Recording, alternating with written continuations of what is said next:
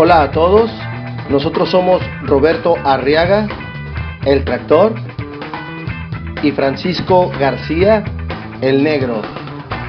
Y esto es Diálogos de Artes Marciales. Un podcast donde estamos invitando a personalidades que nos platiquen sus inicios, su trayectoria, su carrera, sus experiencias, sus proyectos. Por favor, compártanlo. Diálogos de Artes Marciales, el podcast. Ok, bienvenidos una vez más a nuestro podcast Diálogos de Artes Marciales. Mi compañero Francisco García y un servidor, su amigo Roberto Arriaga, le damos la más cordial bienvenida a la máxima autoridad en LUA en México, a nuestro buen amigo Kumu Nicolás Puerta Gutiérrez. ¿Cómo están amigos? Adelante. Hola, hola, buenas noches. Muy contentos, muchísimas gracias maestro por aceptarnos la invitación a este programa y, y empiézale Roberto. Muy bien. Mi querido Buena, platícanos un poquito quién es Nicolás Buena Gutiérrez. Pues, ¿qué puedo decir? Una persona común y corriente, ¿no? Igual con virtudes y defectos. Una persona, pues, en busca de la palabra de verdad, ¿no? En la búsqueda de Dios, buscando estar bien con mi familia, con mis alumnos, con los instructores, y así en general con las, con las personas. Muy bien. Qué bien maestro. ¿Cómo, cómo inician las artes marciales, maestro? ¿Cómo es ese, ese primer paso? ¿Cómo de niño? ¿Qué tanto, qué tanta edad tenía? Yo tenía siete años, eh, estaba un día en la casa sentado viendo una televisión ahí que nos trajo mi papá, un regalo nuevo, por allá como el 77. Y este, y, y yo estaba viendo a tele llega mi hermano y me da un pantalón, un karate, con una camiseta y me dice, ponte la vas a ir a ayudarme a una exhibición. Y yo no entrenaba. Y le digo, pero ¿qué voy a hacer? Estaba chiquito yo, me dice, vas aquí con los niños nomás vas a pegar unas patadas y ahí te voy diciendo. Y me fui. Y empecé a entrenar con él así. Y este, estuve un buen tiempo y entrenando así informal, podemos decir. Y de repente me emocioné con el adolescente como fútbol y me fui a jugar fútbol y ni me gustaba. Nomás fui por la edad, por la adolescencia, ¿no? Y en eso voy llegando a entrenar una vez y me puse a música y llega mi hermano otra vez y me dice, hey, me pasó un uniforme de, no dice cuál era el uniforme que usaba, un día amarillo. Sí, cómo no. Y me lo avienta y me dice, póntelo, ¿qué te queda? ¿Me vas a ayudar? Y me fui a una exhibición y ya no me salí de ahí. Ya de ahí ya fue para quedarme. Fue un 24 de enero. Y fuimos a una primaria y estuve ayudándole a hacer una exhibición y me emocioné y empecé a echarle con ganas, con muchas ganas y, y, ya no lo solté, ya no lo solté y, y- más que él no me dejaba tampoco. Cuando yo sentía que me iba a aflojar, llegaba y me jalaba la oreja, "Dale, vámonos, esto es de disciplina, vámonos, y es lo que me ayudó bastante. Maestro, maestro Buenas, eh, ¿qué, qué estilo entrenaban? Nos platica un poquito de su hermano, cómo, cómo, cómo fue ese comienzo. Nos platica esa anécdota que está chistosa, pero nos gustaría saber un poquito más de detalle hacia, hacia qué entrenó y quién era Rafael, ¿verdad? Ah, bueno, mi, hermano entrenó un sistema que se llamaba en aquellos años esotérico. Y entrenaban varios compañeros de él, entre ellos el maestro Ricardo Campillo. eh, y luego eh, decidió, a él le gustó el Chito Ryu. Y entrenó con un maestro un tiempo, me recuerdo, recuerdo él, precisamente hace poquito lo acabo de consultar a ese maestro, el maestro Eduardo Trigo ahorita está en, Houston, Texas. Y estuvo un tiempecito con él ahí, muy poco tiempo. Se fue el maestro Trigo y, y mi hermano buscando una técnica o un estilo que lo llenara en sí, un arte marcial. Fue a la frontera y en una, en una presentación, en una competencia que hubo ahí, creo que estuvo en Tijuana, Ensenada y y el profe Raimundo lo echó en la, una extra de un cambio, se lo llevó a Estados Unidos, también a un torneo allá con Oloje. Y, y este, en ese tiempo que él estuvo en esos torneos, eh, hubo, me acuerdo que en aquellos tiempos se usaban unos uniformes muy bien atrapalarios, ¿no? Que colores rojo, verde, anaranjado, amarillos, colores así chillantes. Y, y mi hermano llega allá, compitió, según yo ganó en formas, en armas, en pelea, en varias cosas, ahí ganó, y, y le ofrecieron unas escuelas de ahí de Tijuana, le daban un uniforme y le ofrecían el sistema, pero el que nunca se le acercó fue el maestro Raimundo, y él dijo, no, pues, aquí es, con este maestro es, y fue y lo buscó y, vio cómo trabajaba su gente, y se metió con él a entrenar, se metió con él a entrenar, y estamos hablando del 78, principio del 79, 78, y estuvo practicando con él buen tiempo, eh, y, ya en los años de el 87, mi hermano, el 86, Oloje fue, Solomón fue a, Obregón, fue a visitarnos a Obregón, Sonora, y hubo algo que a mi hermano no le gustó, no, no me meto más, yo, yo no supe más, yo estaba, estaba joven, todavía chamaco. Y este, mi hermano decide, de, de hecho ya estaba con las clases, ¿no? y decide mi hermano eh, hacer su propia organización. Y forma un sistema que se llamaba Azub Giso. Azub quiere decir arte de saber usar el cuerpo. Y Giso era una palabra japonesa de un grupo que él estaba dentro de ellos, eran todos japoneses y Giso quería decir en busca de la perfección y la armonía de todos los vivientes sobre la creación de Dios.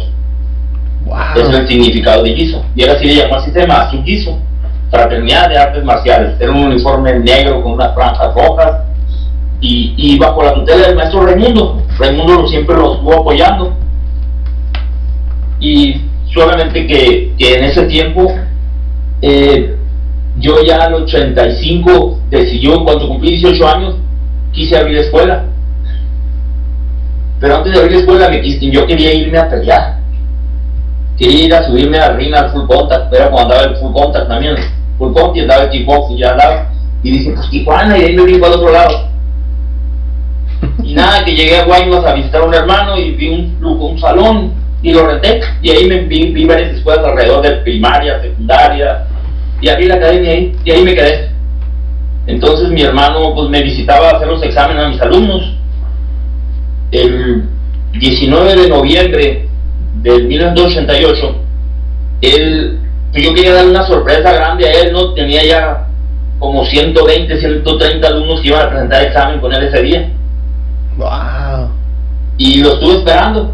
Eh, y, regresándome tantito una semana atrás, él y yo vinimos a Hermosillo a a presentar el sistema, la, la, la organización de, de a la Asociación Estatal de Artes, de Artes Marciales Afines y aquí a la CODESON. Y como todos los maestros de artes marciales de aquí de Hermosillo, presentamos el sistema, de qué se trataba. Y ya de regreso, cuando él iba a dejarme a Guaymas, me venía platicando y diciéndome, si algún día yo no llego a estar, tú empiezas los exámenes. Si no alcanzo a llegar, tú empiezas el examen tengo unos papeles en la casa, está en un maletín así, y así empezó a darme señas de todo, está la, eh, cuando tal licenciado tengo estos documentos con el notario, y es que empezó. Y cuál es la sorpresa que el, el, día del examen, pues él no llegó y empiezo el examen. Y este, pues no llegó, no llegó, terminé el examen como de las 9, 10 de la noche. Y ya con mi esposa yo pues extrañado de que no llegara. Y siempre se venían en grupo, traía un, un, un y siempre se venía el carro lleno de cintos negros para hacer el examen. Y, este, y esa vez, pues llegan unas personas, yo cerré el gimnasio y mismo vivía en el gimnasio. Llegan unas personas, cierro la puerta y tengo, tengo la puerta cerrada, llegan unas personas y me tocan. Al momento que tocan, volteo a verlos y yo ya los conocía, sabía quiénes eran. Y eran de Obregón. Y pues yo, sinceramente, pues, siempre que lo platico, todavía me duele, ¿no? Y me hablan, me tocan y me dicen, y yo no quería abrir. Y me quedé quieto y me decían, ábrenos, ábrenos.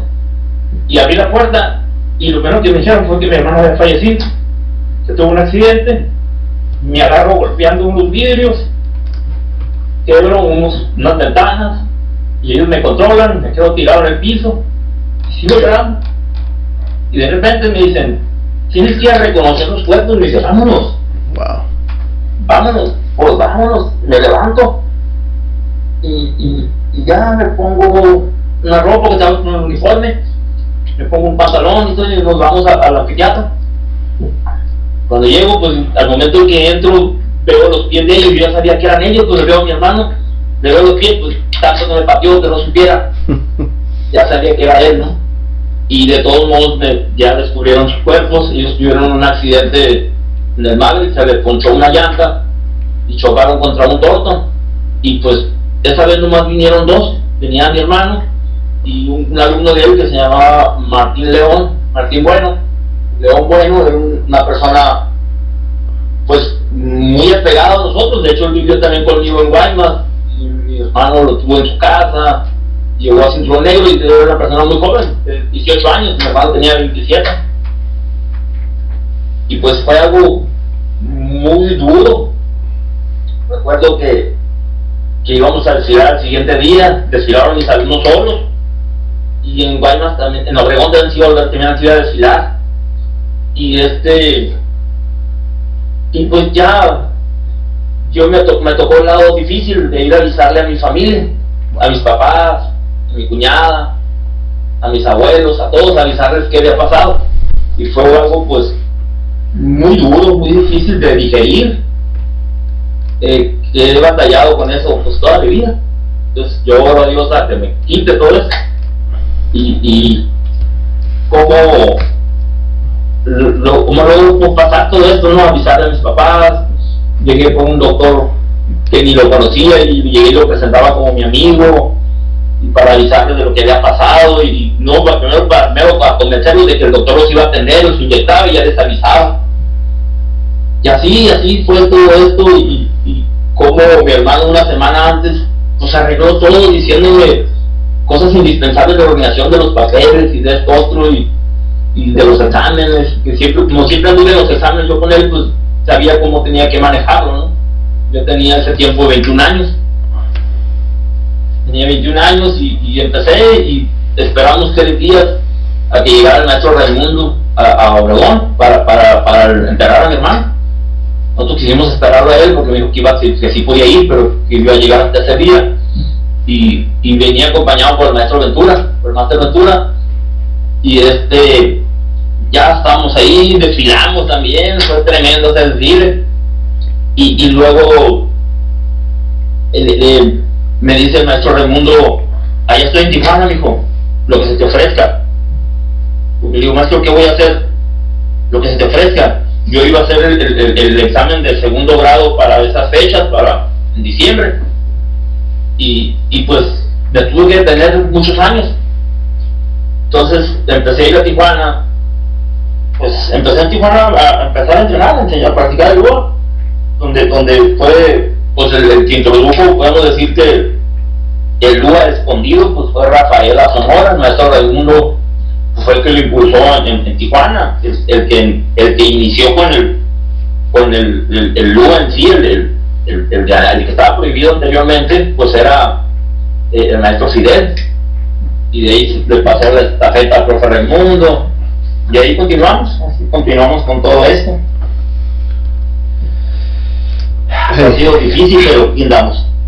Así es, una, una, pues una tragedia, ustedes muy jóvenes, eh, sobre todo que antes se usaba eso de los desfiles, ¿no? Ya, ya ahorita, en el- que antes se usaba eso de los desfiles, ¿no? Sí, sí. Eh, me imagino que ha haber sido muy, muy pesado, muy difícil, ahorita lo, como no lo platicas todavía se siente eh, el dolor. Eh, ¿Por qué decides, Lua? ¿Por la cercanía con el maestro Raimundo? ¿Por qué decir por el Lua?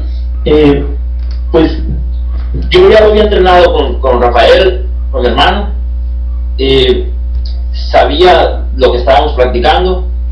Eh, decidimos con mi hermano cambiar el nombre de Guiso hacia el sistema.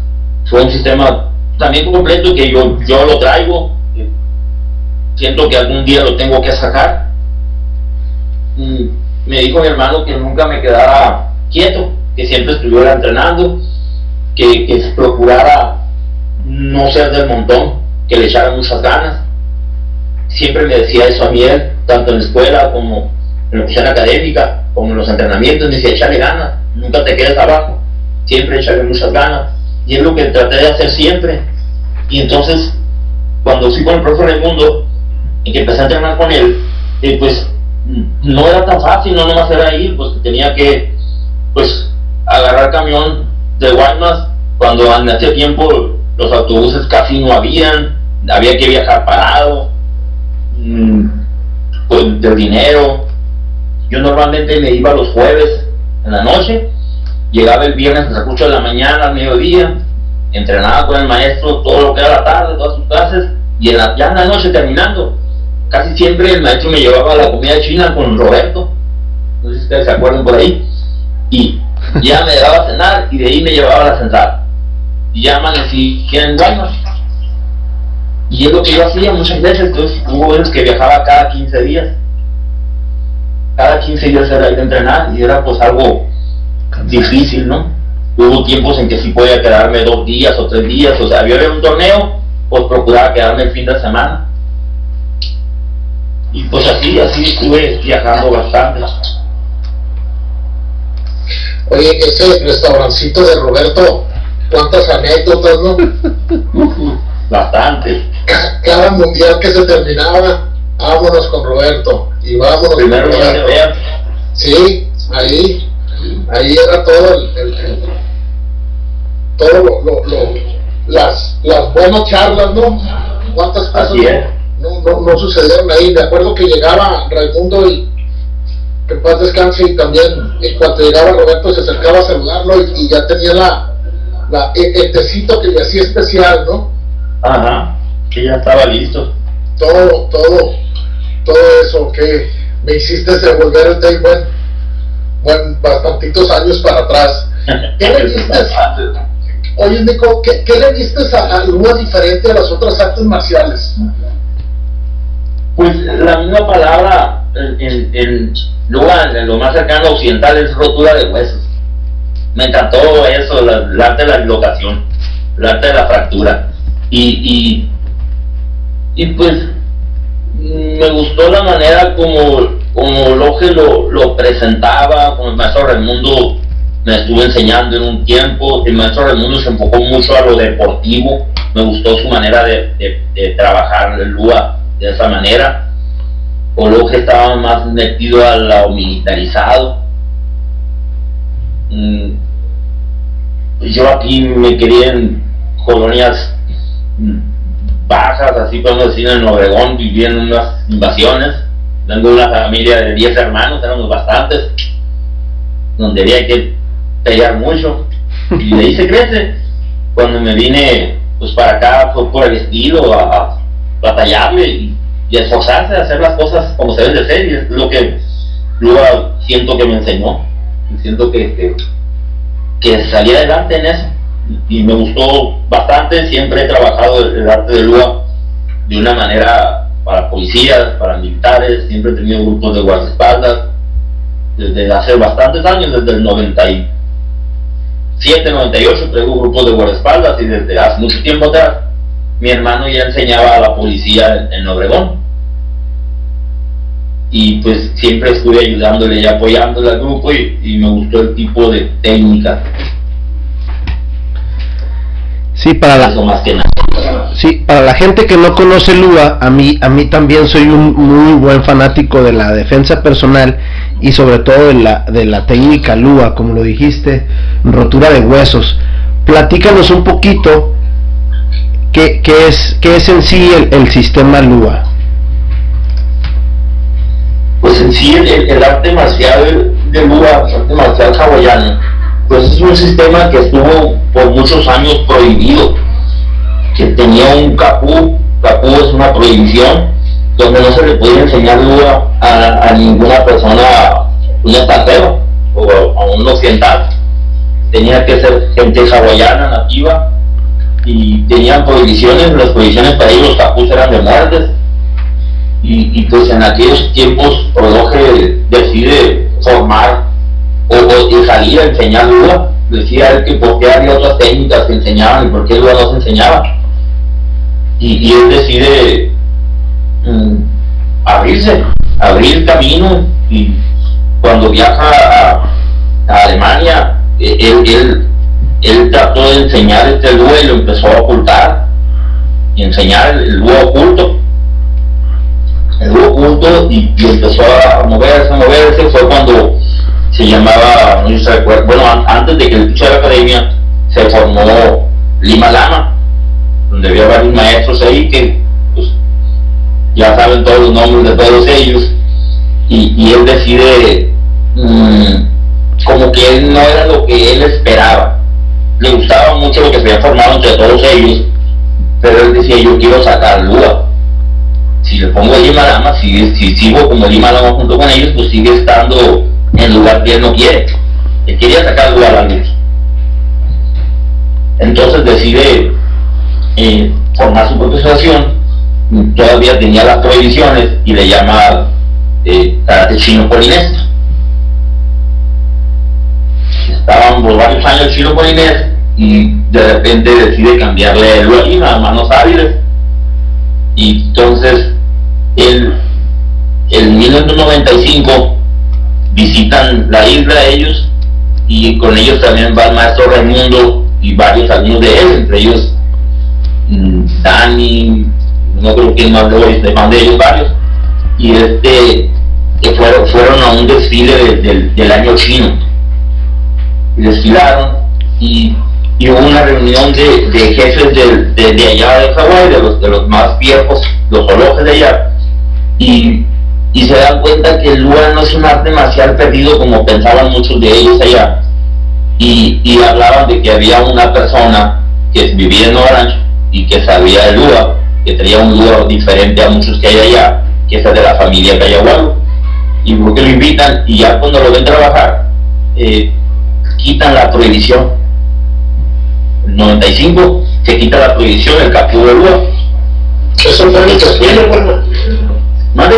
Eso fue un desfile, ¿no? Un desfile, un desfile que sí, Entonces deciden, esos, los sujetos hawaianos deciden quitar ese capú y empieza a enseñarse luz, fue cuando ya cambia a Lua a la Cayagual, en las escuelas Luas de Cayagual. Entonces, de ahí empieza el Lua, el, el, Lua original, empieza en el 96 y ya entrenarse un poquito más a fondo y el biología empieza a cambiar todo. Cada dos años se nos juntaba y cambiaba nos cambiaba forma, nos cambiaba técnica, nos íbamos moldeando todo. Y nosotros sabíamos qué era lo que pasaba, por qué cambiaba cada rato. Del 2001 en adelante, él decide ya dejar todo en orden, todo viendo los tiempos ya también de su edad, y acomodando el sistema. Y, y, yo empecé a viajar a, a, a, pues a, donde me y me metí a, otra de las preguntas, ¿no? Pero vamos entrando así. Me, empecé a viajar, a, buscar la manera de, irme a donde él me dijera. Ahí de entrenar, ahí de entrenar ahí con él.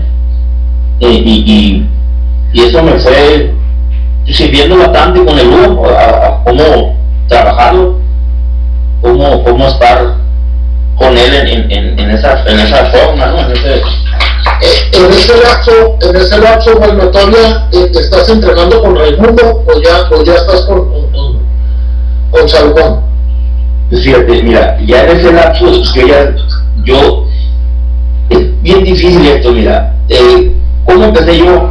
Yo empecé con eso del mundo cuando falleció mi hermano, que me dice, ven, visítame, de ven que te ayudo, me comes.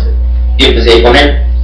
Y, y hubo un tiempo en que él me dice, Nico, me dijo, si quieres crecer, métete directo a la organización del OGE, métete al lugar directo. Yo seguía con Azul Guiso. Yo no sé si recuerdas que yo iba a los eventos y traía su uniforme con las rayas rojas. Sí, claro, sí me acuerdo. Y teníamos la foto de mi hermano en la espalda. Sí. Le dice que tu hermano siempre esté en tu mente, siempre esté en tu recuerdo. Pero si quieres avanzar, métete con Oloje directo. Yo te voy a ayudar. Y él me metió con Oloje y seguía siendo alumno de Raimundo. Pero el, el, el 2001, el profe Raimundo, por el 2002, más, más bien, perdón, el, por cuestiones, no sé, ajenas a él, creo que pierde su visa y no puede asistir a una reunión, a un entrenamiento en Centel y Arizona. Y recuerdo esa vez bien porque pues llego yo y, y el profe Otolón, Olofe, estaba muy enojado y empecé a decirme muchas cosas del profe Raimundo, molesto. Y entonces yo tenía otra persona a un lado que me traducía. Oye, y le digo, se notaba, ¿no? Y le digo, te voy a decir una cosa, porque me decía Oloje, todo es Cayaguarulúa, todo.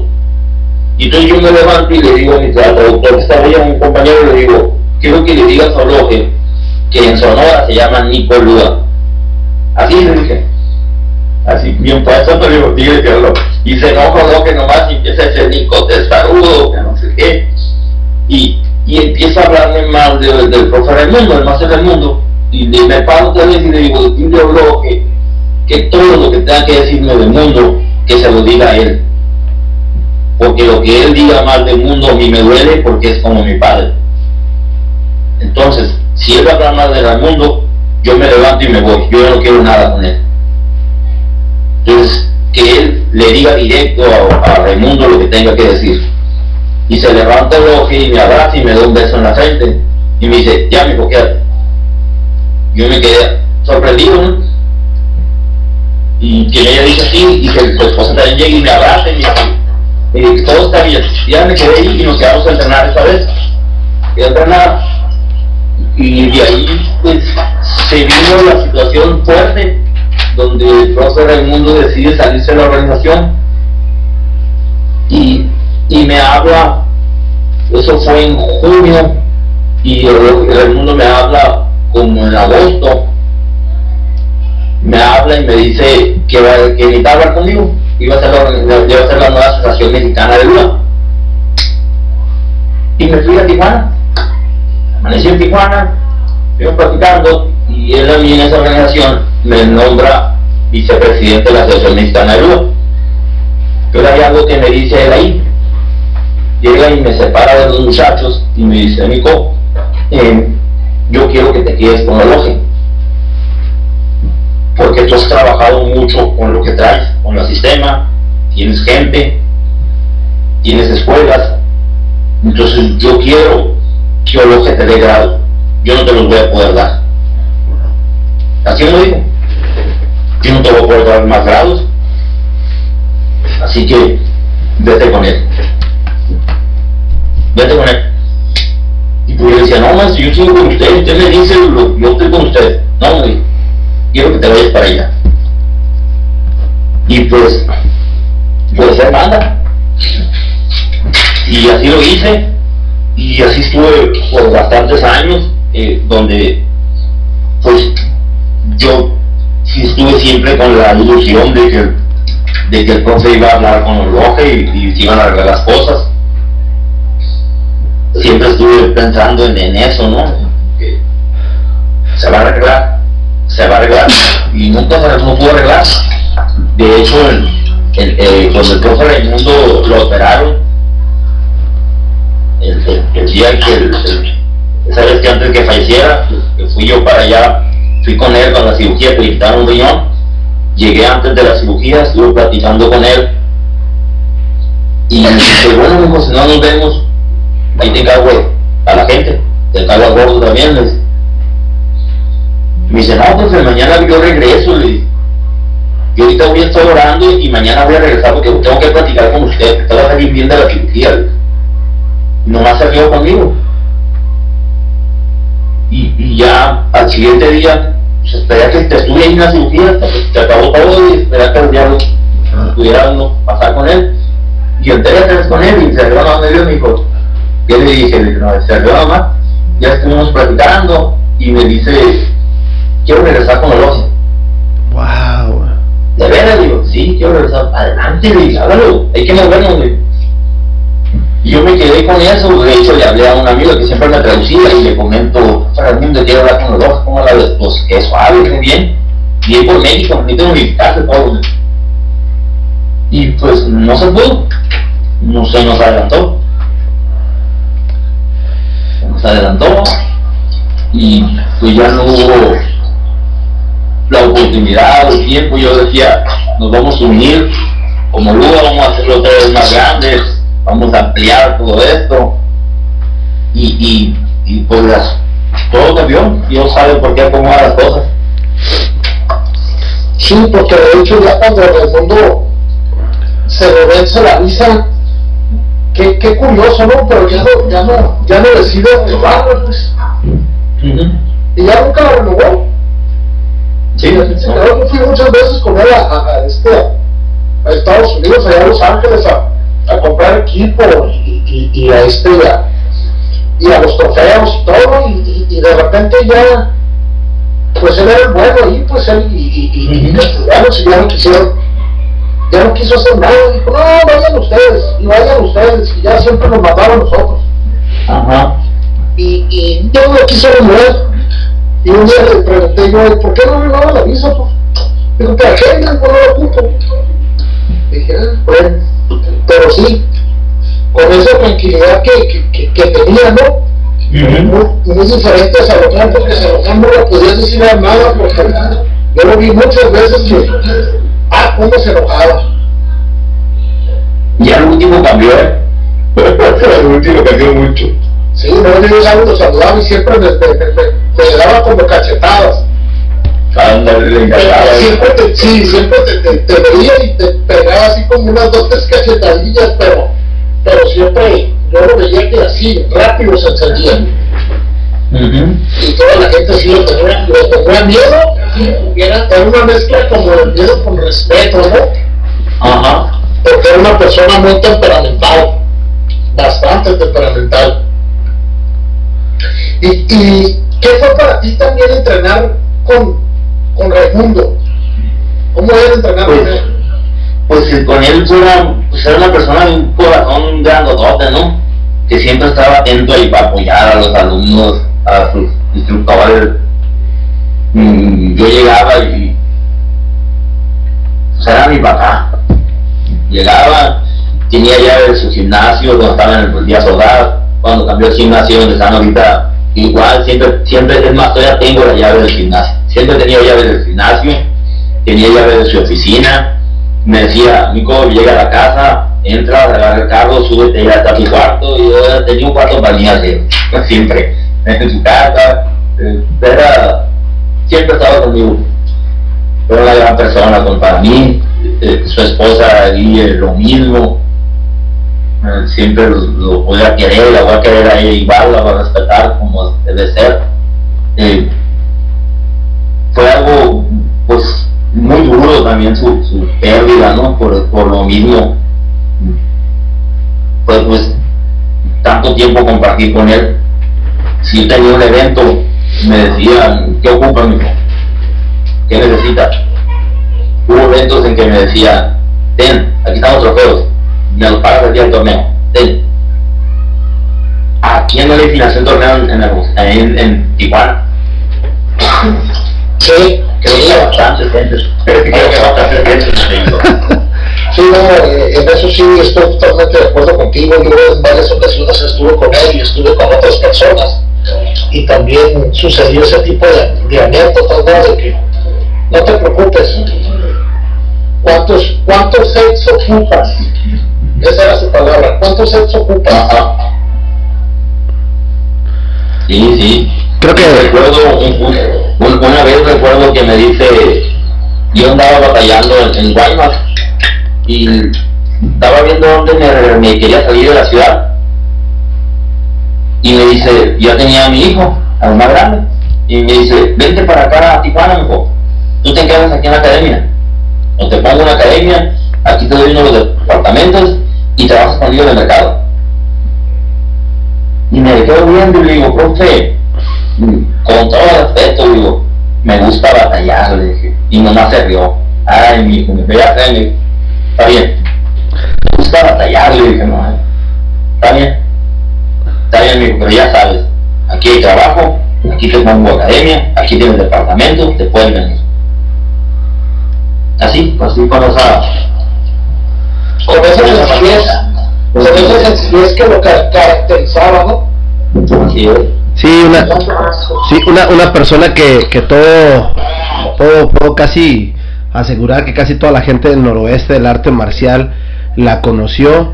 Y, y sí, yo concuerdo con todos ustedes. Nosotros estuvimos, Eric y yo estuvimos entrenando en su escuela, ahí en las 5 y 10 por fácil unos 5 años.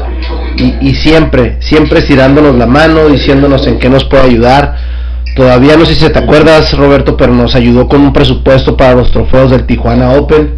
Nos, nos habló con franqueza, nos, como siempre era. Y este. Y, y sí.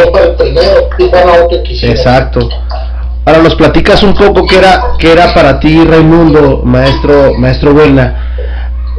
Pasa, las, pasa la faceta hace poquito que, pues muy frecuente, que, que, está muy frecuente todavía su, su despedida, te quedas bajo, bajo el Gran Master este, o el Kumu Cajubalo, Salomón Cajubalo, que es para ti trabajar y, y, este, estar en esa institución donde, como lo dijiste hace rato, es un, es un estilo de karate o no sé cómo lo nombren, pero muy, muy hasta cierto punto desconocido por mucha gente. Sí, pues de eso nosotros hemos tratado y estamos buscando de todas maneras quitar la palabra karate en el arte marcial de lujo. Porque es un arte marcial autóctono de Hawái. Y nosotros pensamos que el karate pues, viene de otros lugares, como Japón, y que hay unos estilos que traigan la tendencia de aquel rumbo, pues lo nombran karate, ¿no? Y nosotros solo nos decían, ustedes es, ustedes es Lua. Es un arte marcial autóctono de Hawái, Lua. Y es lo que nosotros buscamos eh, las veces que nos tocó estar por allá, mm, yo conocí varios olojes, varios olojes de luz, pero todos le tenían un respeto tremendo a Oloja, a Salomón. Entonces, mm, alrededor de 10, 10 olojes había por allá, pero todos querían aprender el, el el Lula de Cayagual, de la familia. Todos, yo me, me daba cuenta de eso porque me tocó verlos en varias, varias reuniones donde estaban allá. Eh, de hecho, a mí ahorita me invitan a ir para allá a entrenar. Es lo que ando ahorita. Pues, se atravesó el COVID-19. Pues, movió mucho el tapete a, bastantes. Eh, pero sí era uno de mis piensos. Ir para allá hacer crecer el UA que nos dejó Loje, hacerlo crecer, el, el tradicional. Eh, ahorita actualmente andan varias personas de Puerto Rico que se quieren incorporar conmigo aquí a la organización y al lado de Europa. Entonces ahorita pues estoy esperando que pasen los tiempos. Dios, Dios acomoda, sus tiempos son perfectos. Es saber cuándo es el tiempo. Sí, definitivamente a muchísima gente ha estado afectando esta, esta pandemia y, algo que menciona sí es cierto, yo a mí me tocó verlo a, Salomón allá en, en Hawái y este y sí, todo el mundo se le cuadra por allá o se le cuadraba, perdón, y, y, y sí es un, es un respeto diferente, es una, más bien eh, en vez de llamarle sistema o estilo es una forma de vida, ¿no? Lua involucra una, una, costumbre. Eh, es algo que te comentaba antes, es, es algo muy eh, enriquecedor, que, que, yo estoy muy interesado y creo que va a haber muchísima gente que, que, está interesada de esa de esa historia porque el karate viene de China y, y, y diferente no y es un estilo es un eh, es un, algo algo cuadrado algo que ya se sabe y se desconocen muchísimas cosas de Lua así es Sí, ha ocurrido bastante. De hecho, hace bastantes años aquí hubo un evento donde una persona me decía, ¿qué es eso del sistema chino? Me decía, o, el sistema chino polinés. Y luego después me hizo, el Lua Lima, ahora me dijo. Ahora el Lua Lima, dice, ¿tú cómo te vas a llamar? Me dijo. Pues esa persona ya no tiene su academia, mm, ya no clases, ya un chorro de cosas. Y uno aquí sigue. Y, y pues yo sabría por qué, por qué no le quería él pues explicar todo lo que nos decían a nosotros, ¿no? Sino simplemente me callaba y decía todo en su tiempo. Yo le decía, si quieres aprender algo, pues busca libros.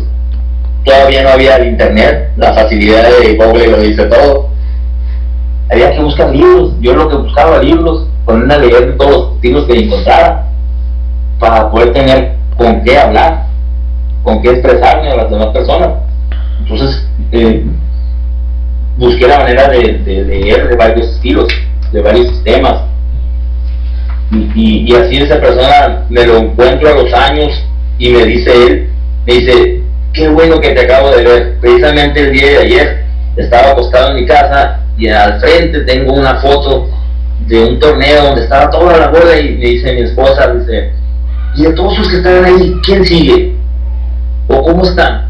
Y fue y se dijo conmigo que dice, ese que está ahí, Nico, ese es el que sigue todavía. Y ese que yo no creía y me dice, él, entrena, entrenaba la, técnica de Goyo Ryu, y me dice, fíjate, hasta después de mucho tiempo me doy cuenta del Danza Ryu que tenía lujo oculto, me dice, y no sé, yo te decía, ¿qué es eso que entrenas tú del Guarima, del Guave?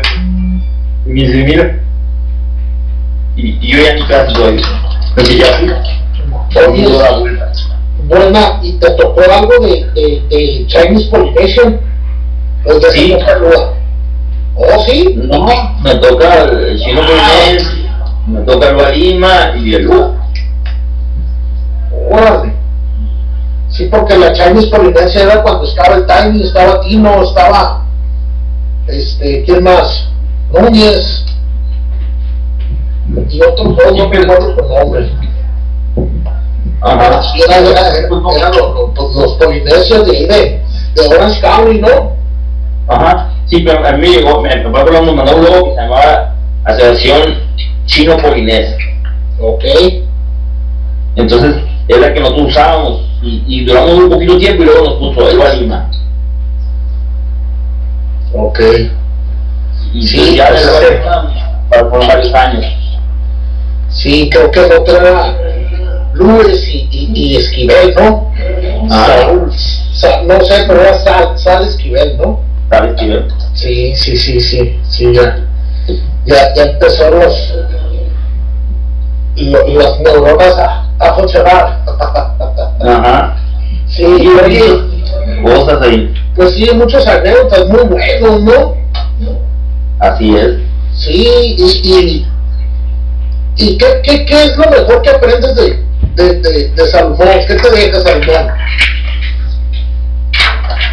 Pues eso, a pesar de que él era de un temperamento así fuerte, mm, pues tenía su, su, otro lado, ¿no? Su otra cara. Yo recuerdo a mí que, que, que yo llegaba y me decía, cuando te vengas, avísame a qué horas llegas, cuando, cuando a su seminario, avísame a qué horas llegas, dónde vas a llegar o qué vas a hacer y yo nunca le avisaba. Yo llegaba y me paraba donde era el evento. ¿Cómo le hacía?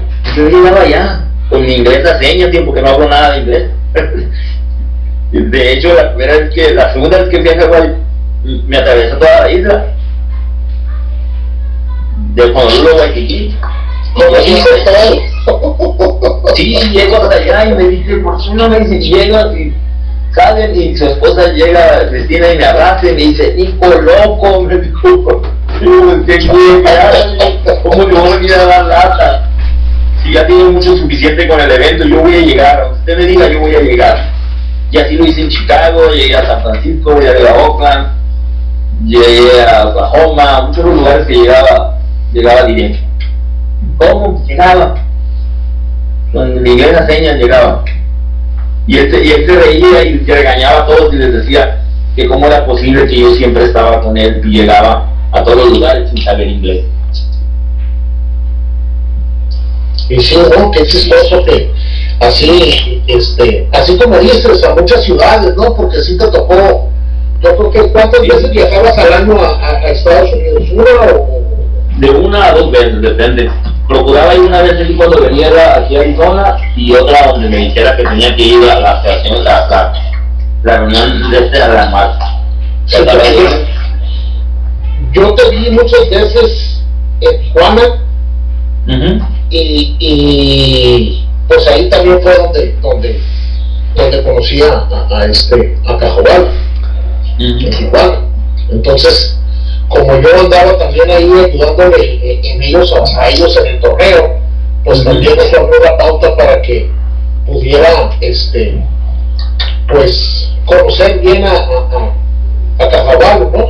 Y que, ya, porque muy pocas, este, o sea, Cajabal tenía un, un, algo que, que, te veía y, y, te hablaba, si te conocía te hablaba. Si no te conocía y volteabas a verlo, te saludaba nada más, pero si te conocía te hablaba. Así es. Te acercabas y, y, te cacheteaba y te abrazaba y te daba un beso en la frente. Tenía mucho esa, esa costumbre. ¿no? Te gustaba mucho eso.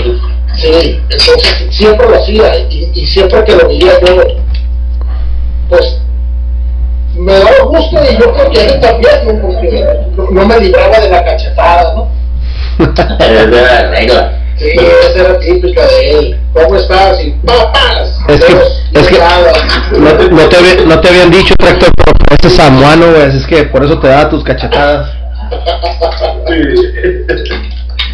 No, sí, y acá sabes que una anécdota que yo a mí me tocaba seguido, sobre todo en el, en el, en el torneo del, del maestro este, Ted Tabura, se juntaban todos los hawaianos, güey. Acuérdate que hacían un torneo, no sé si les tocó, eh, no me acuerdo el nombre, pero era Pacific Coast Tournament y se juntaban Perado, se juntaba Tino, se juntaba Tetabura, Cajehual, era toda la toda la, la, gente de Hawái, entonces la ¿no, Francisco? Sí, no, a, mí me tocó varias veces, yo tenía tendría que 17, 18 y este y me tocó competir ahí y eran todos de jueces puro Gran Master, puro, no eran ni Gran Masters, eran fundadores de sistemas. Entonces era, era impresionante verlos a todos ellos. Uno era pues, todavía muy adolescente o hasta cierto punto adulto joven y no sabía quién estaba ahí enfrente de mí, ¿no? Ya ahorita, que, ya ahorita que lo estamos platicando y todo, eh, para mí era como una competencia más pero pero para ellos pues era era otro nivel era era el nivel de, de estar conversando entre ellos. Sí no ahorita te imaginas te paras enfrente de todos de todos esos grandes y, y para esto ya, ya, ya te dolió el estómago, ya quisiste vomitar, estás sudando, ya. no haces nada, ¿no? Sí, hablando de formas, maestro, maestro este Nico, ¿qué, ¿qué, fue una de las cosas o cuál fue uno de sus mayores méritos como competidor? Hace poquito volví a ver una forma de usted en, el YouTube. A mí yo recuerdo haberlo visto competir acá en, en, este, Tijuana. Yo era muy niño, pero, pero este, sí me tocó verlo competir. ¿Cuál ha sido o cuál fue uno de sus mejores como no trofeos, pero como compromisos, como sobre todo lo que nos platica ahorita de su historia, una, una, historia muy fuerte, le ha tocado varios, varios golpes duros y, y, aquí lo tenemos. Platíquenos un poquito de su experiencia como competidor. Pues han, sido varios, no, me acuerdo una, de ellas que, que digo, mi hermano tenía un torneo hoy aquí y, y me acuerdo que el, el 84 84 por ahí, 85 tenía el torneo él y no tenía manera de ir para allá, para, para Tijuana, o era el maestro Raimundo llevar las invitaciones. Y me dijo, dámela, yo se la llevo. ¿Y cómo? Te dice, me atrevo, y dije, vaya, sí, ahí está caballero el burro, me dijo, yo subo. Estás loco, tú sube mi burro. Y nos fuimos a Obregón al tren y se iba haciendo el tren. ¿Sabes qué? Alcánzalo, digo, yo me subo. ¿Dónde? En el pan de y nos vino Llegamos al pan de bajé y me subo al tren. De ahí te veo de trampa. llego ya a un torneo del maestro que en paz descanse de Valencia, de Mexicali, y llevaba unas cuantas monedas, y dije, ¿qué voy a hacer? Y me fui a buscar a ver dónde encontraba algo que pudiera comprar, y entro a un súper, y agarro dos manzanitas chiquitas, porque es lo que me acabalaba. Y me vine comiendo las manzanas, y llego al torneo. Y ahí estuve, y así, entrada, entre decí debut y despedí, cuando llegué me pegaron y salí de volada, contento. en ese tiempo andaba José, andaba quién más, el Martín, Pastor, Becerra, todos ellos andamos entre la bola. Y me dice José Castro, Nico, ¿cómo te viniste? Le vine de trampa en el tren, vine a entregar las invitaciones. Y yo no le tenía, yo no tenía mucha confianza como para decirle al profe no traigo dinero. Y me dice el profe Raimundo, ¿cómo andas? Me dijo, bien, profe. Ven, vente a comer. No, aquí ando bien, vente. Y me dio unos taquitos y un juguito que me a la gloria. Bien sabrosos. Ese torneo lo disfruté mucho por lo que hice. Y cómo me vine, ¿no? Y eso, todavía no se me olvida ese. Y otro que me fui a, La Paz. Esos torneos donde, donde no nomás peleas con el competidor. Los torneos donde sudas porque tienes que pelear con los jueces. Casi no hay, ¿no? Pero sí hay un que torneo de esos donde tienes que pelear una y otra vez y otra vez. Te vuelves a pelear con los sociales. Con los ganaste, vuelves a pelear. Y, y gané, me gané los jueces. Me vine muy contento de estar de La Paz. Que por cierto nos quedamos unos días allá porque llegó un ciclón y nos dejaron unos días sin comer. Estuvimos comiendo tortillas con sal. El, tren, el barco no podía zarpar y esperamos unos días y logramos salir. Sí, pues agarrabas, el ferry para dónde? Para Mazatlán. Para Topo de Bampo, a Mochi, Sinaloa. A Topo. Y así nos organizamos muchas veces, infinidad de eventos. Cuando antes se iba a los torneos uno y llegaba a competir y va de regreso, pues hasta después que ya empezamos a tener esos lujos de llegar a un hotel y llegar a descansar, quedarnos un día más empezamos a, mover eventos diferentes y que llamaran más la atención. Sí, antes era el típico tres estrellas y oro, ¿no? Toda la bola y, sí, vámonos, y, todo amanecido y todo. Y el torneo. porque en el norte de Sonora también. Ándale, y saliendo al autobús y para arriba. Sí, no había de otra estaban tremeando los eventos y pues había que entrar, había que... Había veces que pues, casi no le tocaban el sábado, todos eran domingos. Sí, bueno, de hecho todos eran el domingo. y, y, el que te digo ya era pan fue el sábado. Del maestro no, Te digo como era el sábado porque el ferry llegaba el sábado en la mañana y se regresaba el domingo. Sí, era la que era la forma más eficaz de llegar a la paz, ¿no? Digo, me refiero a todos los que están desde acá, de, de, este, de Sonora y de Sinaloa, pues. Sí, sí, al subirse la avión eran palabras mayores. Sí, sí, sí, pues estás hablando de general. Y el era lo más práctico, lo más... Sí, sí. Y, y, y, y era un ferry carguero, ¿eh? No creas que era un ferry acá de carguero. Sí, sí, sí, no, pero es que el, ferry siempre ha sido carguero, pues. Pues ahora ya jugaron unos muy bonitos, ¿eh? Sí, no, no, no, sí, ahora ya tienen hasta bar y todo el rollo, ¿no? Ya te vas a sacar bien patrón. no, no, todo ha ido cambiando, todo ha evolucionado. Así es. Adelante, Francisco. Maestro, maestro Buelna, ¿qué, ¿qué, es para usted recibir recibir el título de, de Gran Master o lo que se le llama en su estilo, en su, en su cultura, el Kumu? ¿Qué es para usted eso? Además me imagino que de una, de una gran responsabilidad, ¿no? Sí, sí, de hecho es un honor tremendísimo, ¿no? El, el, el, 10 de, el, el, el 10 grado 10 me lo dieron el 26 de octubre de 2019 me lo dieron con un documento, ya con documentos. Entre, se juntaron pues, los, todos los grados más altos de Lua y me dieron de, de Caigual Lua y me otorgaron el grado.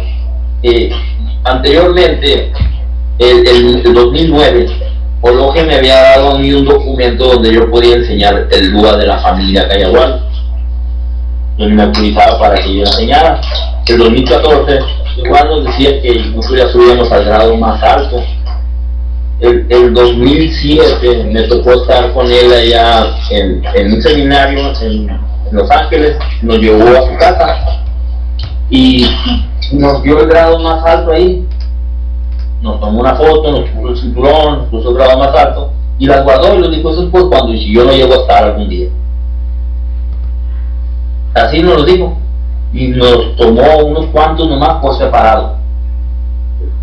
Entonces, eh, como yo ya no pude visitarlo a él por, por, su enfermedad, por su enfermedad ya no pude visitarlo, entonces yo ya no logré que me diera el diploma de décimo directamente él.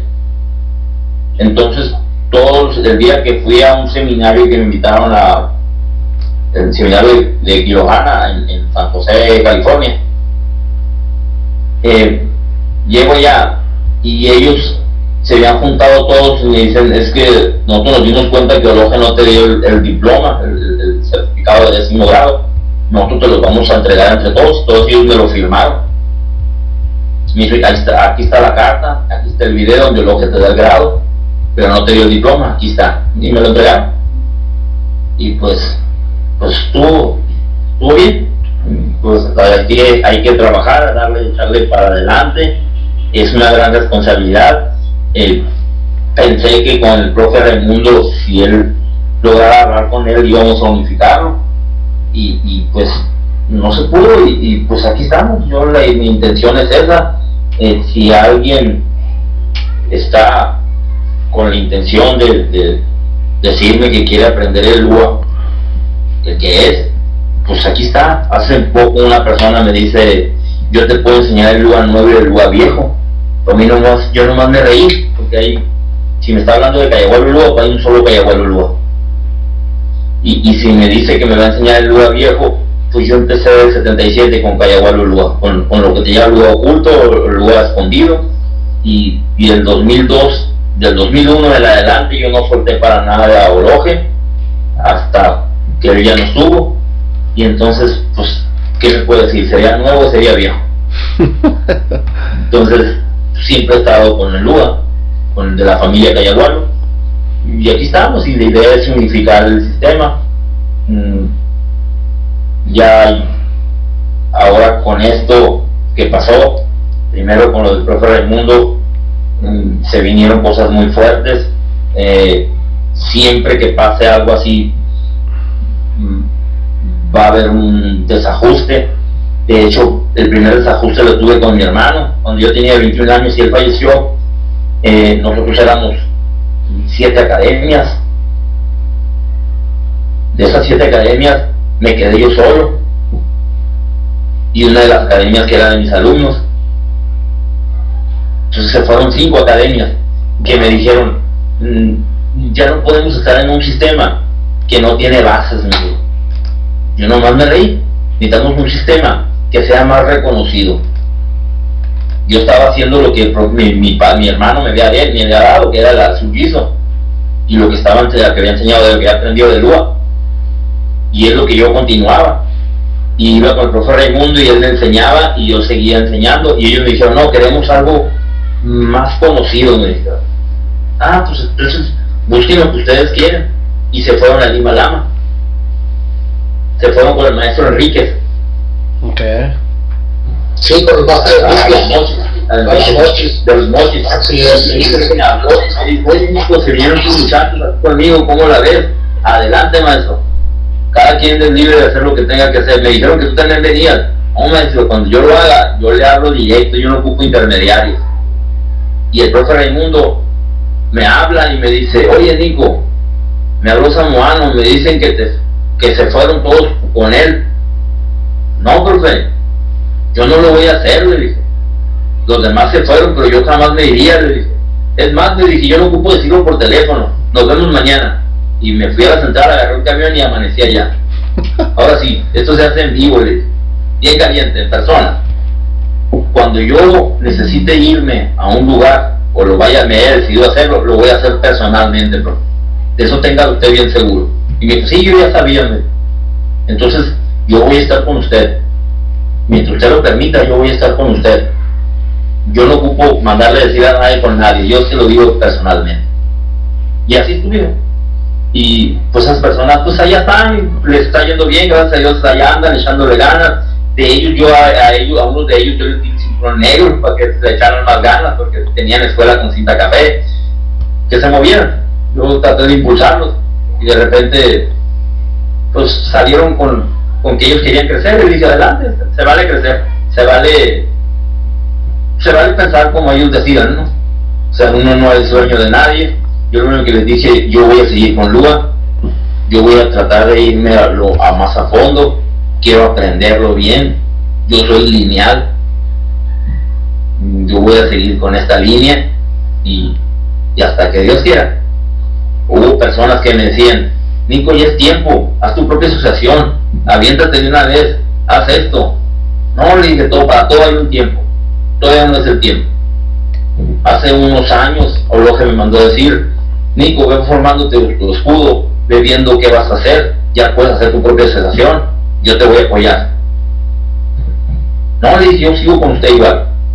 Ok, ya me estaba dando utilización y pues Dios acomoda las cosas.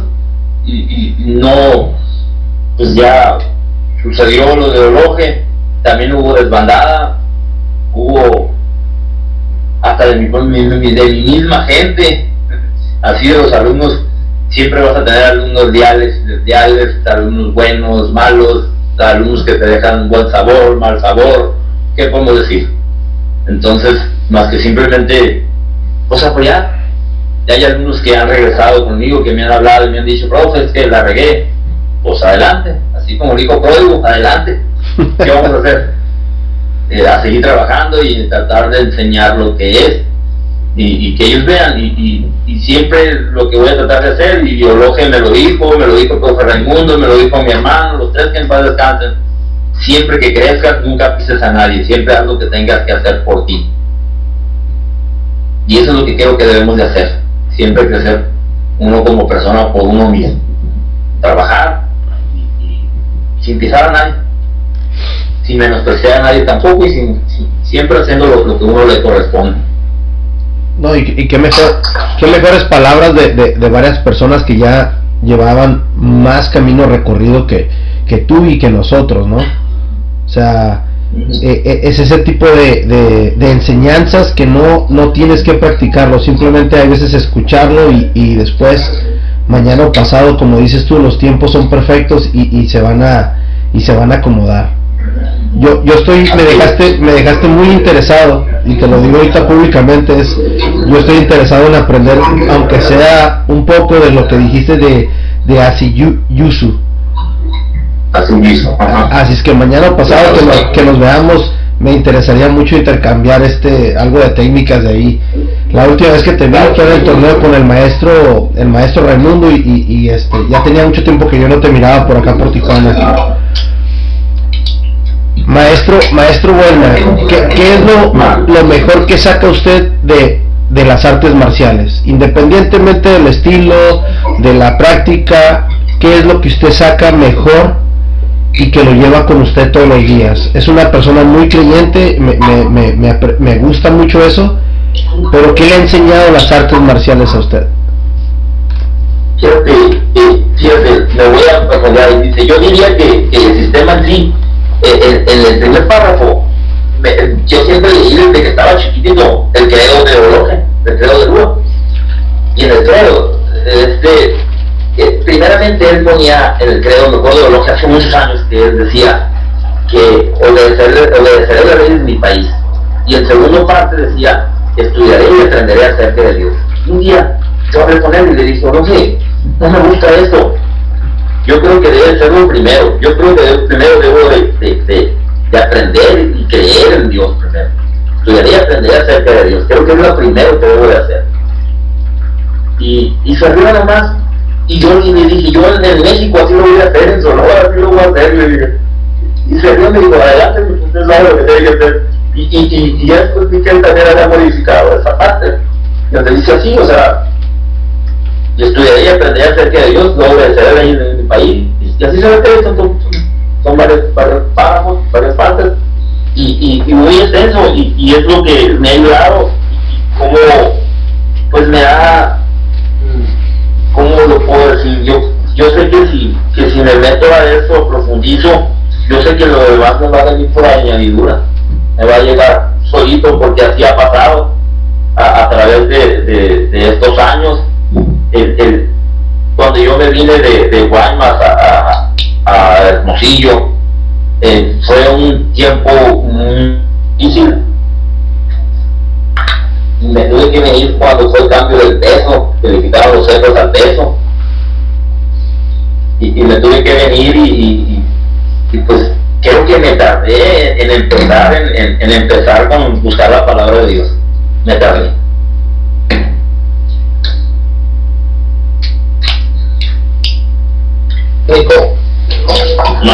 Y este, a pesar de, pues de ya todo el camino que has recorrido y te han tocado pues muchas cosas buenas y también has vivido muchas cosas malas, ¿no? Pero en sí, ¿cuál ha sido el, el sacrificio más grande que, que, ha hecho Nicolás Buena por las artes marciales? Fíjate que fue el cambiar de residencia, el venirme con ese, con ese, con ese cambio de peso de, de, ser millonario a, a tener pesos de, de, los tres, tres, tres del peso. Eh, yo me vine a Hermosillo, eh, me vine a vivir con mi esposa, fue un sacrificio muy grande para ella y para, para mi hijo. Pues mi hijo tenía en ese tiempo dos años, donde yo ya tenía un local en el centro de Guaymas, un local con mi gimnasio y como vivía. Y, y, y vivir una invasión, donde conseguí un terreno, conseguí una casa de tarimas, hice, conseguí un viaje de tarimas, hice una casa, y luego conseguí otro terreno y hice otro, un gimnasio de puras tarimas, pura recicla, y ahí entrenaba en la tierra con la gente, y, y, y cuando había una persona, un alumno que llegara con carro, iba bien porque es cuando le poníamos los viajitos y teníamos un poco y así estuve por varios, unos cuantos años. Y, y cómo, pues cómo, cómo ese sacrificio que tuvo que hacer mi esposa y que siempre la tuve a un lado. Yo agradezco a mi esposa Travicia que siempre estuvo a un lado mío siempre ayudándome siempre siguiendo adelante mis hijos como, como eso de ellos pues me acuerdo que llegaron un maestro unos maestros a visitarme a la casa y me decían ¿por qué estás aquí? Me decían. Vete de aquí, me decían, era una invasión donde, donde recuerdo en aquellos tiempos duró varios años una invasión donde todos los días amanecía un ratito. Pero a mí conmigo no se metía nadie, todos. Es más, yo, yo entrenaba a varios de ellos que los saqué del barandinaje, del, del Pero sí fue, fue bien difícil el, el, esa situación, ese, tiempo y lograr pues, salir adelante, ¿no? Salir, salir a, a, pesar de la adversidad, mm, el apoyo de mi esposa, ese sacrificio que ellos hicieron para estar, pues estar conmigo. Pues fue, fue muy fuerte. ¿Y eso fue dos años, tres años? Mm, varios años. Yo del 92 al 98. Mmm, yo no podía acomodarme en un trabajo estable y ahí logré, andaba clases aquí y allá, anduve dando clases en, varios, en, los parques, en las plazas y, y, buscando la manera, ya tenía unos alumnos que tenían escuela, hacía los exámenes y me iba ayudando, cobrando. Y, y, y, recuerdo en aquel tiempo que cobraba 10 pesos a la semana a los alumnos y tenía, sí tenía bastante gente y entonces eh, pues fue creciendo así y de repente me decidí, dije, voy a a trabajar, me voy a buscar un trabajo de guardaespaldas. Llegué a, a, una entrevista que estaba por medio del periódico y llego a visitar esa parte, estoy haciendo mi fila y cuando luego entraba a la entrevista ¿Cuál era mi sorpresa? Que el que estaba entrevistando era un compañero con el que yo había dado clases en Ciudad Obregón cuando tenía 15 años, que yo empecé dando clases al pentatlón. Tenía cerca de 200 alumnos en pentatlón y cuando empecé. Y el comandante de ese pelotón era el, era el encargado de ese grupo de seguridad. Y me dice, tú no eres para que seas guardaespaldas, ni tú eres para que entrenes guardaespaldas. Y digo, dame un número, no tengo teléfono, te doy la dirección y entonces le dimos a dónde estaba. Y me fue a buscar. Me fue a buscar a la casa, eh, al como 15 días o al mes. Y tengo un grupo de guardaespaldas que quería para que le diera clases. Me hablaban de un grupo de 30, 40 personas. Y dije, ah, ya vamos a aliviarnos aquí. Y de repente, mm, me, nomás son cuatro personas y pues era muy poquito lo que les cobraba al principio. Pero dije, no, ya sé, le digo a mi esposa, les voy a dar clases y les voy a dar una saboreada de qué se trata esto. Y luego les voy a decir que no me sirve trabajar con ellos porque no me pagan lo suficiente. Y así lo hice. Trabajé un mes, en el siguiente mes les dije, mm, solo que no lo hago con ustedes así, les dije, es muy poquito lo que les cobro, ustedes me habían dicho, más gente, nos vemos. Pero, hey, espérame, mi hijo, te vamos a pagar a la semana. Lo que te pagamos al mes por los cuatro, te lo vamos a pagar semanal. Y ok, y empecé. Y de repente, en cuestión de menos de medio año, me subieron al doble. Y al siguiente año me dieron otros grupos y empezaron a subirme de gente, de gente, y hasta que logré tener los 40 grupos de espalda. Y en ese tiempo me hablaron de la Academia de Policía, me fui a víspera a dar clases, me fui y me certifiqué a México, a la Academia Nacional de Seguridad Pública, como instructor y evaluador de defensa personal y policial. Mm, estuve dando clases a la base aérea, me ofrecían grado en el ejército, en la base naval, en la base aérea. Nunca lo quise hacer, quise siempre seguir porque sentía que me iban a, a frenar con el arte marcial, con la organización. Y pues tenía que decidirlo y así estuvimos y, de repente se me presenta la oportunidad de trabajar con el gobierno, con los COBAS también. En el tiempo que empecé con guardaespaldas, también me hablaron del COBAS. Y, y fui y empecé a dar clases sin cobrar. Los alumnos me daban 5 pesos, eran 10 pesos a la semana, tenía 20, 30 alumnos. Y, y de repente me llega el jefe del sindicato y me dice, hey, yo no quiero que estés así, te voy a dar horas. Y me empezaron a dar horas de 5 horas que me iba a dar, me la subió en cuestión de un día a otro, 10 horas, y de ahí empecé a irme. Y decidí estudiar, porque dejé de estudiar también académicamente. Me había quedado mi preparatoria y decidí estudiar y me recibí licenciado en psicología deportiva. Ya grande, muy difícil estudiar ya grande, y terminé la carrera y así he estado en muchos diplomados, en cursos, y hacer la labor docente donde, donde convertir, por ejemplo, cuando empecé a clases de artes marciales en el collage, mm, cómo convertir las patadas, los golpes, los bloqueos, convertirlo a letras. Tenía que escribirlo. Y eso es más difícil. Entonces cambiar el papel de instructor a docente es, es algo que también batallas. Y empecé, empecé y a prepararme, me llegaban cursos ahí en el COBAS, me metí a ellos, eh, hice bastantes cursos, también me, certifiqué como, como profesional docente en, el área, en el área a nivel medio educativo, en el nivel medio superior, y, y así he estado, y hice la certificación, hice el ProFODEM, la certificación para poder ser maestro también, y ya estoy casi a punto de cerrar un ciclo, mm, puedo lograr una pensión o, o Wow, pues toda, toda una historia, toda una historia académica. Eh, eh ¿qué, le puedo decir, maestro? Yo, yo estoy apenas en la secundaria, apenas.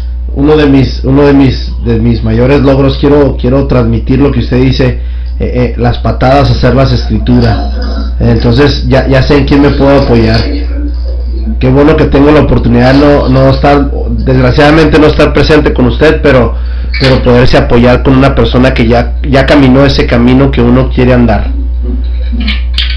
Y se puede. Claro, no, de que se puede, se puede, nomás que, como usted dice, fue una serie de sacrificios. Eh, ¿Cuál ha sido su, su, motivación, maestro? Me imagino que su familia, pero ¿cuál ha sido? Porque al final de cuentas, eh, el maestro Buenas se, ve, se ve solo en un espejo. ¿Cuál ha sido la motivación de, de Nicolás? Pues enseñar este arte marcial perdido por muchos años y ser de ayuda a muchos jóvenes que hay, en causarles una vida sana, en causarles una vida saludable.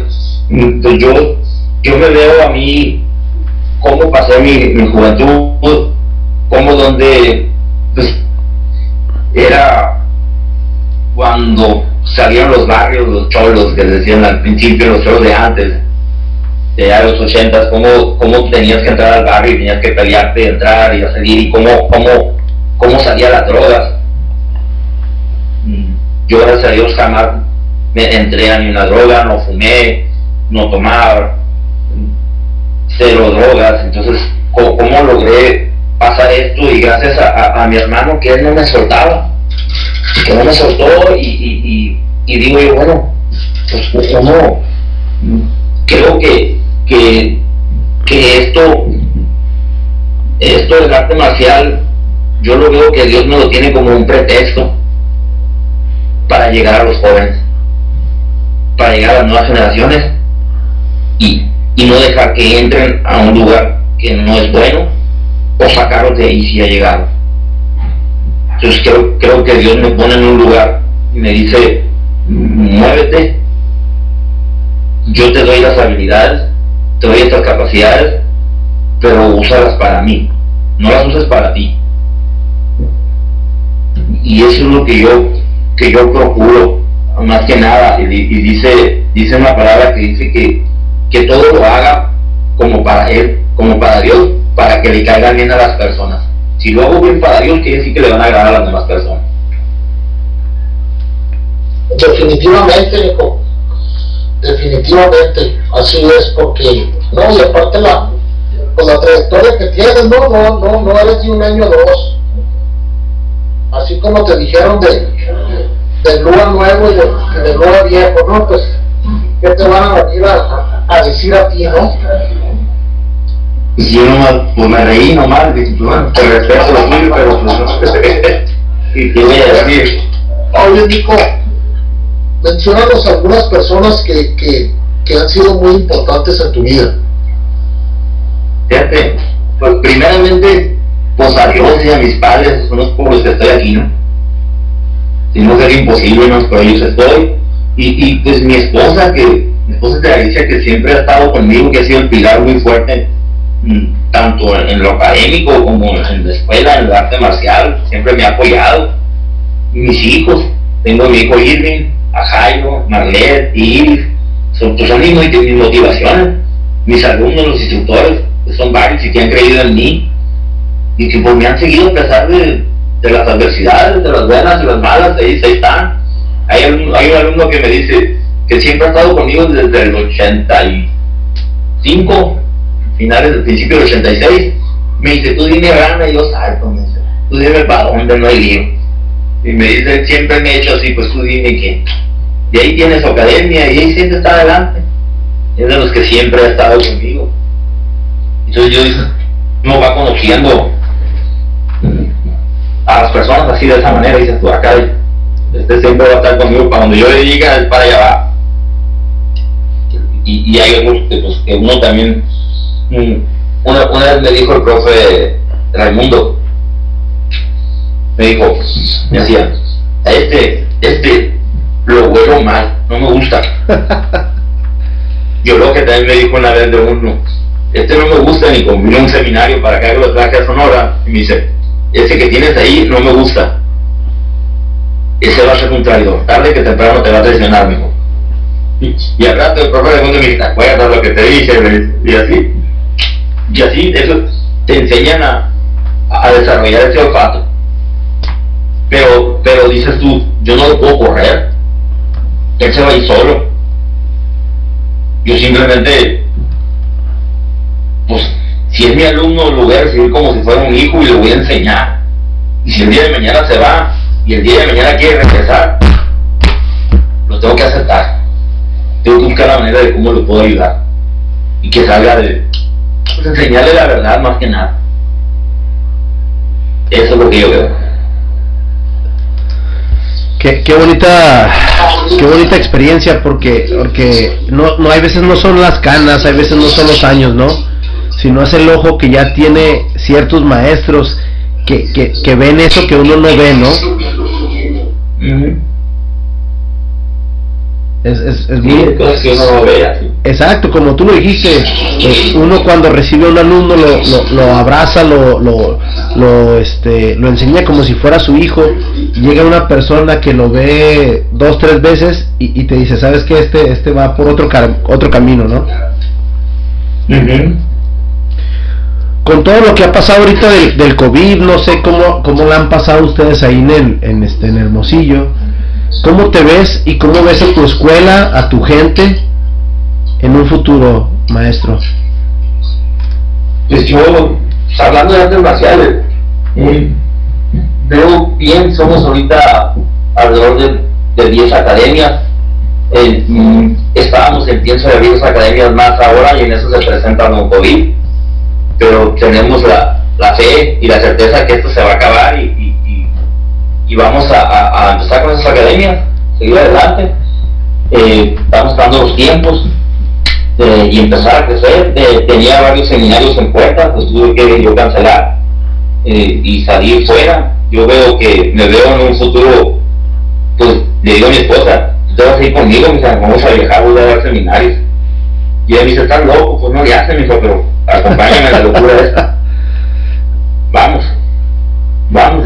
Tengo unos amigos de, de, de, en Puerto Rico, y hay una organización grande de, de Cuba, hay una organización grande de artes marciales hawaianas que me han estado invitando desde hace mucho, que ya están para que me vaya con ellos. Eh, hay dos organizaciones fuertes en Lua, que es la de, de, de Lua Caena y Lua Cayahual. En, en los dos me dan el último grado, a mí el décimo grado. Eh, los de Caena quieren que yo enseñe la técnica también. Y es lo que andamos viendo cómo, cómo arreglarlo con ellos. Ellos están creciendo para el lado de Europa. Son bastantes escuelas. Ya me, me invitaron a hacer un tour por allá para ir a hacer seminarios a España, Francia, Marruecos, no recuerdo cuál otro lugar más por ahí.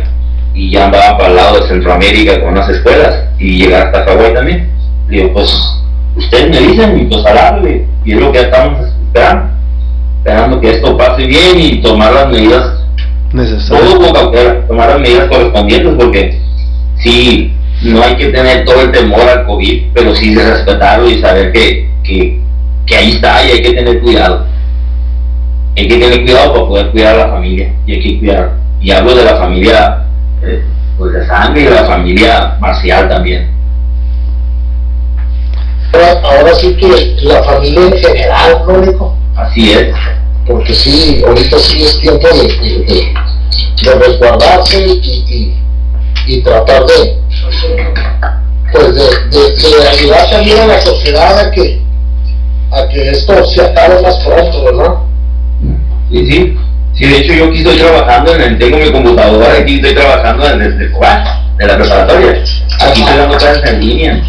Lunes, miércoles y viernes mando clases y, y, estoy subiendo las clases, recibiendo.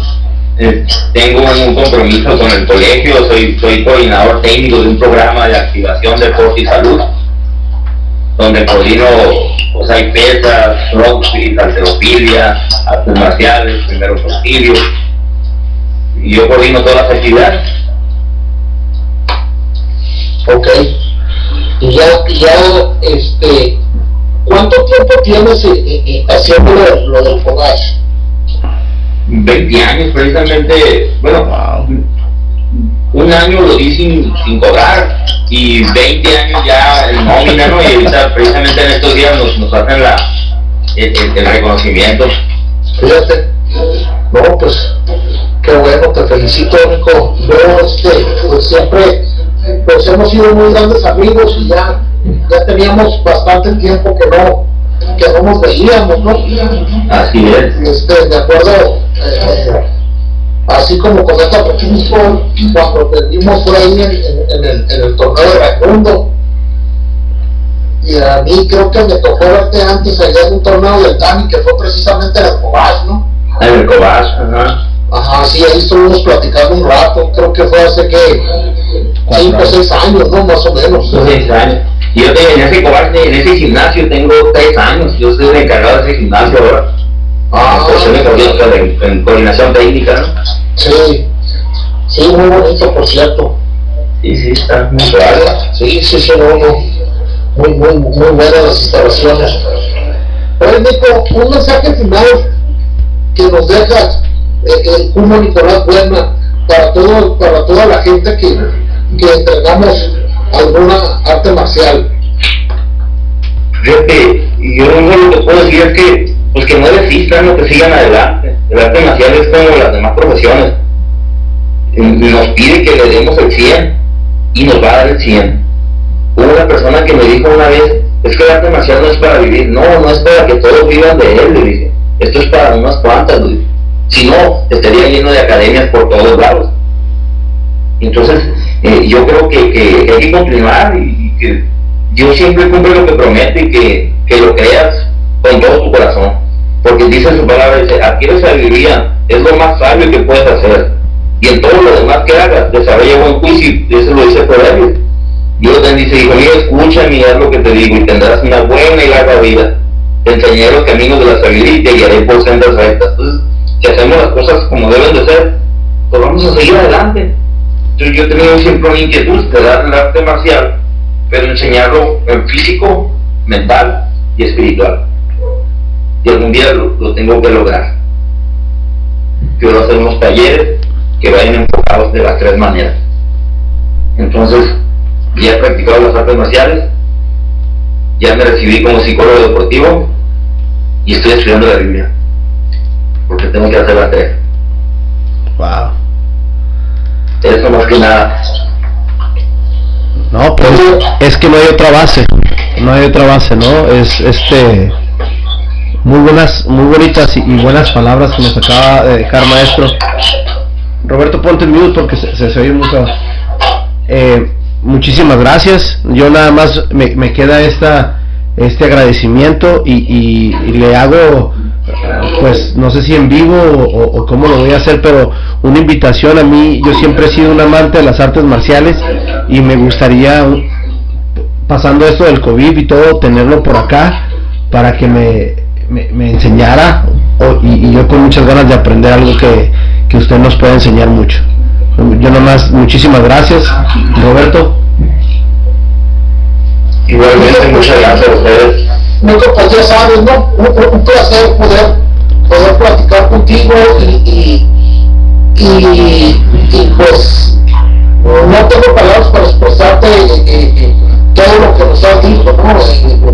Muchas veces conocemos a, a, muchas personas y las conocemos de muchos años, pero en realidad no sabemos todos los sacrificios y todas las cosas por las cuales pues han pasado, ¿no? Han pasado, ¿no? Y, y, y tú eres una de ellas, ¿no? Entonces, yo estoy eh, muy agradecido contigo porque siempre donde nos vemos, pues existe eh, eh, esa esa muy buena amistad, ¿no? De, de, que se ve luego bien cuando es alguien por gusto y, y, tú eres uno de ellos.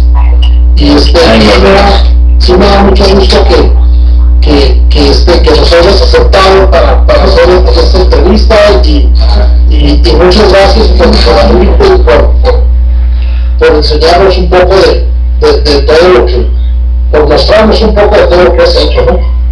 no me queda más que felicitarte por, por, todo, por todo el trayecto de vida que tienes y, y darte las gracias. Y ustedes, muchas gracias. Esperemos vernos pronto. Muchas gracias. Muchas gracias a ustedes por haberme invitado. Muchas gracias. Y ahí estamos para servirles. Y muchas, y muchas felicidades a toda la, la, tu familia, tu Hanna por allá. Gracias.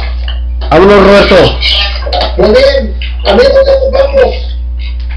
Nos vemos luego y, y, esperen este episodio que está buenísimo. Hasta luego, buenas noches. Gracias, buenas noches. Buenas noches.